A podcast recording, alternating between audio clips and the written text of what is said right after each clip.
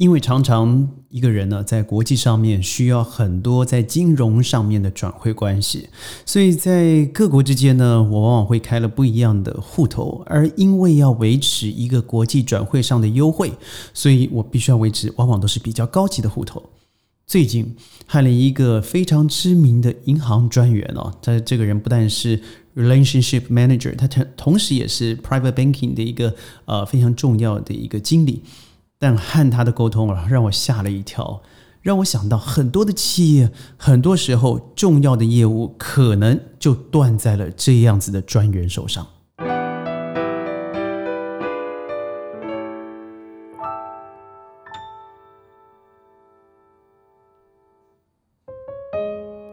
欢迎各位加入今天的宣讲会，我是轩。呃，我记得孔子的两位学生陈亢和伯鱼发生过一个故事。呃，孔子啊问伯鱼说：“你学《诗经》了吗？诗，如果你不学诗啊，你就不会说话，无言以对了。”他再问：“你学礼了吗？如果你不学礼的话，就不懂得怎样立命安身了。”这句话。原文是“不学礼，无以立”。简单的六个字啊，我觉得可以反映到现实上，不论是人与人、家与家、国与国之间，现在一个几乎是呃南向北撤的一个关系，也就是彼此之间好像不再以礼为输出了。以我们华人的文化哦，将近五千年左右。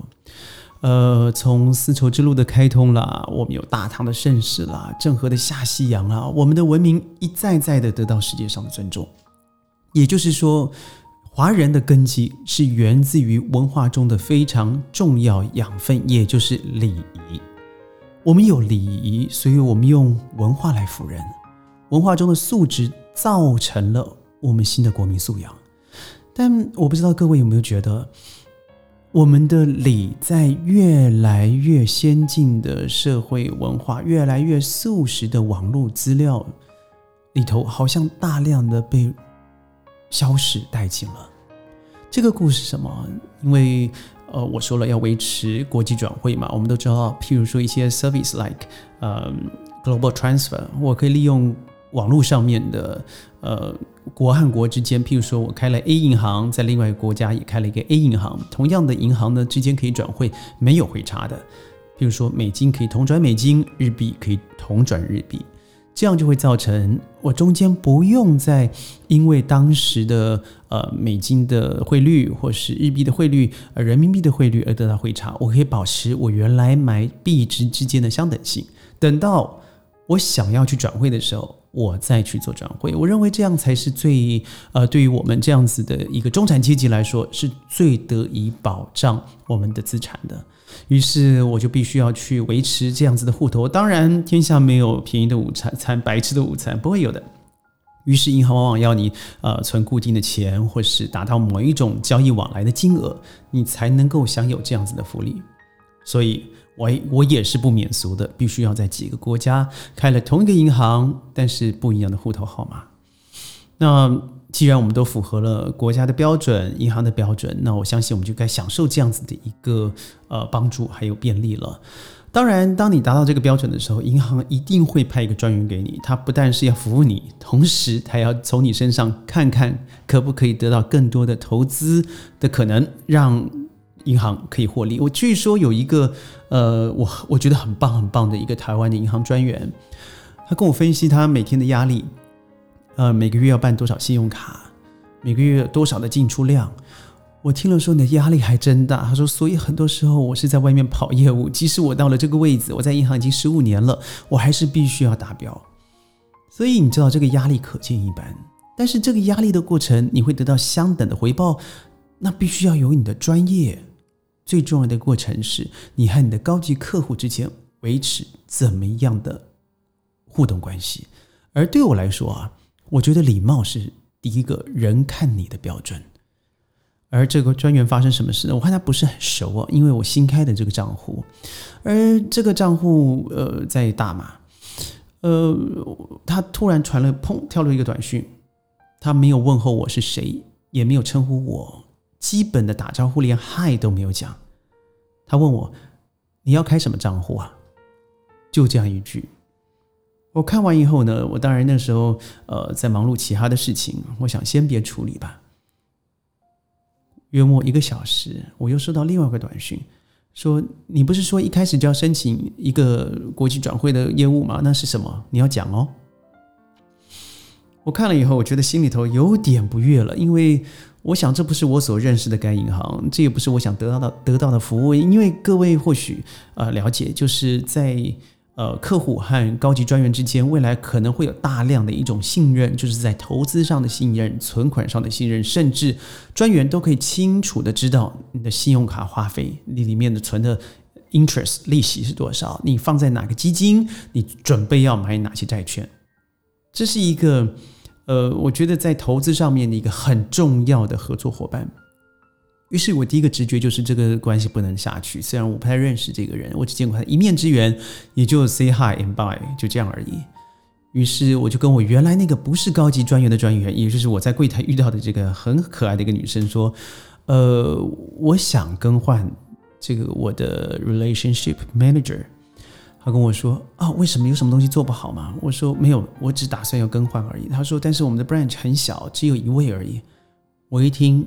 我当下写的另外一个回复是：那我可不可以选择我维持高级专员，呃，就是高级户头，但是我不要，我不要有任何人来服务我，可以吗？他说不行，这有违了公司的制度。好，这故事到此为止，我不想再再再说他如何对这个人的行为有什么评价，而后来怎么解决，这是小事。但你想想看，如果一个企业里头，出现了这样子的一个所谓的高级专员，高级专员他可能必须要经过六到十年的银行历练，他可能要从最基层做起，之后他开始拿到一些自己被认可的工作能量还有成果，才可能做到这个位置。如果他已经做到这个位置，他对礼貌是没有感觉的，那你很有可能不论是企业也好。一个呃，你刚新创的公司也好，甚至一个呃学校的某个职称也好，更不要说政府的某一个单位也好，会无形之中啊失去了很多别人对你的敬畏之心，进而你失去了业务以外，你得不到信任。这就是我觉得最近发生的一个让我一直觉得非常 annoying，觉得很不舒服的地方，在一个国家。一个人民在增加一个文化软实力的时候，你必须要提升的是个人的素养。我们一直说我们要做形象教育、学术教育，还有最重要的是让人家知道我们大国的印象不是只有这个硬实力，我们更有更多的软实力。软实力是什么？是一种滋养啊，是一种文化的素质啊。最重要的就是高道德的修养。我认为那个东西是让人如沐春风的。如果在一面之缘都还没有。机会能够实现，尤其现在锁国锁的非常严重的状况之下，那你的网络讯息就非常重要了。更不要说很多的 email，我接过，呃，很多很夸张。先不要论他的职位有多低，他跟我说话的时候直接称名，然后交代事情，最后顶多 base regards，就是说哦，谢谢您。他没有称谓，结束很多时候谢谢您那个是多得的，那是要碰巧的。他就告诉你这个事情。就这样而已，好像是命令的口气。我昨天看到一个学生跟妈妈传的短讯，他说：“现在疫情严重，自己要照顾自己。”这个完全不像是个晚辈跟长辈在说话，你是一个你用命令的方式来跟你的父母说你自己好自为之。那我收到这个 email 没有称谓，没有结语，那我为你工作啊，更不要说在企业里头，我收了多少真的知名的大佬，现在还是呃统。统辖几乎是半边天的一个企业公司哦。